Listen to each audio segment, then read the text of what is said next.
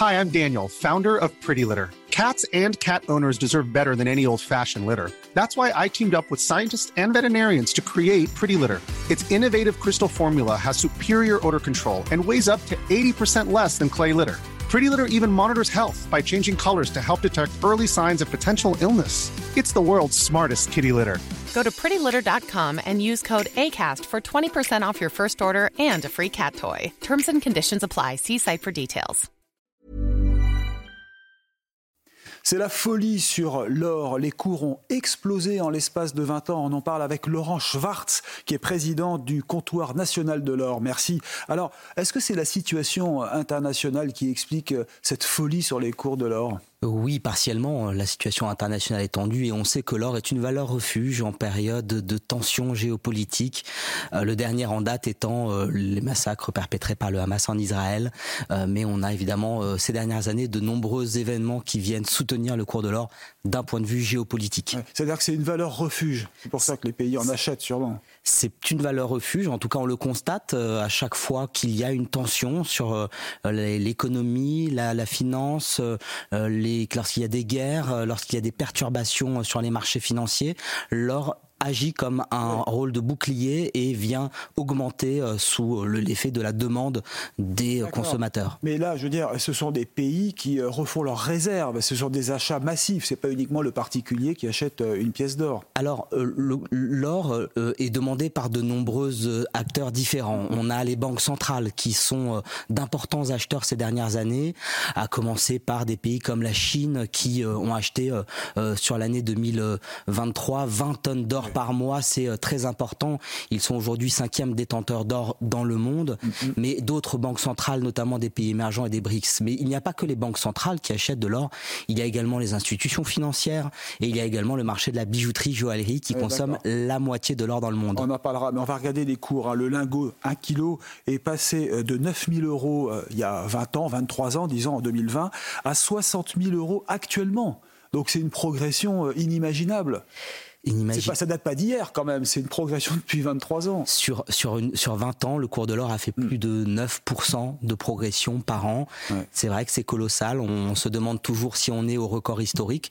On était le 3 décembre au record historique et euh, on, est encore à des niveaux très élevés. Et, les réserves sont limitées, c'est-à-dire que l'or, euh, les sources sont pas intarissables, les mines ne sont pas. Euh, Alors elles sont pas intarissables et celles que l'on découvre aujourd'hui sont toujours plus mm. moins riches c'est-à-dire que euh, fut une époque où, lorsqu'on découvrait des mines, on pouvait euh, se baisser et ramasser quelques pépites.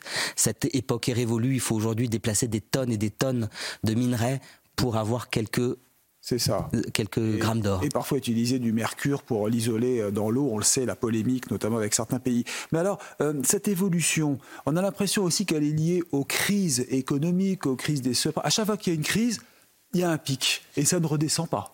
Alors on a on, a un indice de risque géopolitique qui démontre justement ce lien entre les tensions géopolitiques et le cours de l'or. Lorsque ce, cet indice augmente de 100 points, le cours de l'or augmente de 2,5 et cet indice il est construit sur euh, une sémantique liée euh, que l'on retrouve dans les différents journaux euh, notamment américains et mm. c'est une sémantique liée aux crises économiques, aux crises monétaires, aux crises financières, aux guerres mm.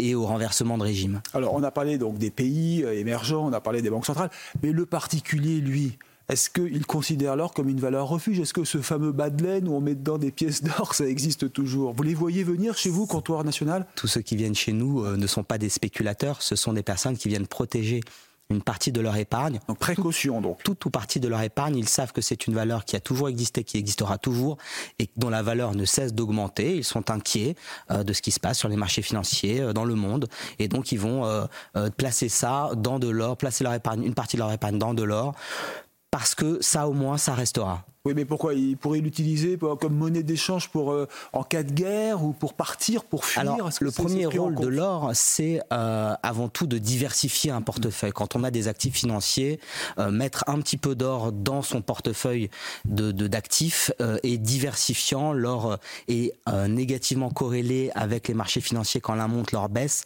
Quand les marchés financiers baissent, l'or monte. Et donc ça vient stabiliser un portefeuille. Ça, c'est la première raison pour laquelle nos, nos clients viennent nous voir. Sauf que c'est pas très liquide. On veut pas vendre facilement un morceau de lingot. Alors chez nous, vous venez à, vous, alors un morceau de lingot, non. C'est pour ça que nos clients viennent acheter des pièces d'or ou des petits lingotins de 5 grammes, de 10 grammes, de 20 grammes. En fonction de l'investissement de nos clients, ils vont venir sectionner. Et les stocks où ces lingots d'or? Alors on leur demande pas, euh, mais c'est vrai qu'ils peuvent le stocker chez nous euh, dans des centres forts. Ils peuvent le stocker à la banque, dans un coffre. Ils peuvent le stocker chez eux, euh, là où ça leur semble sécurisé. Et en cas de guerre, on partirait avec, comme ça, dans, sa besace? Alors effectivement, c'est un, c'est un actif qui est... Ça se voit dans certains pays, sûrement. C'est un actif qui est transmissible, facilement transmissible. C'est vrai que euh, un lingot d'or, ça a la, la, le volume d'un téléphone, portable d'un téléphone ça fait portable. Un kilo et ça pèse 60 000, ça coûte, et ça coûte 60 000 euros. Donc finalement, ça tient dans une poche, c'est un peu lourd, ça fait un kilo, hmm. et c'est facilement transportable. D'accord. Fiscalité, rappelez-nous rapidement parce qu'elle est un peu complexe. Hein.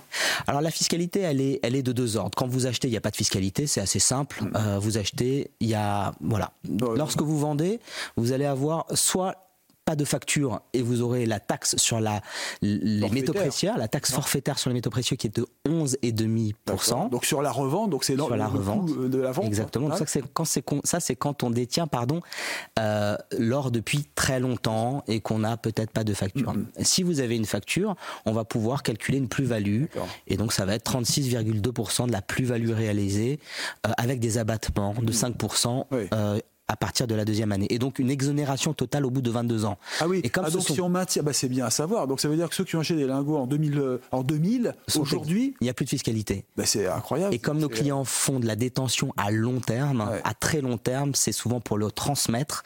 En général, quand ils le vendent et qu'ils ont la facture, il n'y a pas de fiscalité. Donc il faut être patient. Merci beaucoup. Alors vous, vous gérez aussi hein, les, les, bijoux, hein, l'or, il n'y a pas que les pièces. C'est vrai qu'au comptoir national de l'or, on va expertiser les bijoux en tant que tel. Alors on fait du rachat au poids. On regarde quand les objets sont en mauvais état, on les rachète au poids de l'or. Lorsqu'ils sont en bon état et qu'ils sont intéressants, on va les racheter en tant que bijoux. On va regarder les pierres. On a des experts en interne qui font ce travail d'expertise. Très bien. Donc l'or plus que jamais valeur refuge. Merci d'être venu, Laurent Schwartz, sur CNews. Restez avec nous.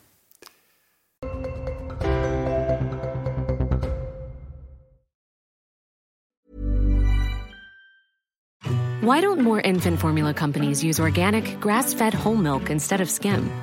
Why don't more infant formula companies use the latest breast milk science? Why don't more infant formula companies run their own clinical trials? Why don't more infant formula companies use more of the proteins found in breast milk? Why don't more infant formula companies have their own factories instead of outsourcing their manufacturing? We wondered the same thing. So we made ByHeart, a better formula for formula. Learn more at byheart.com.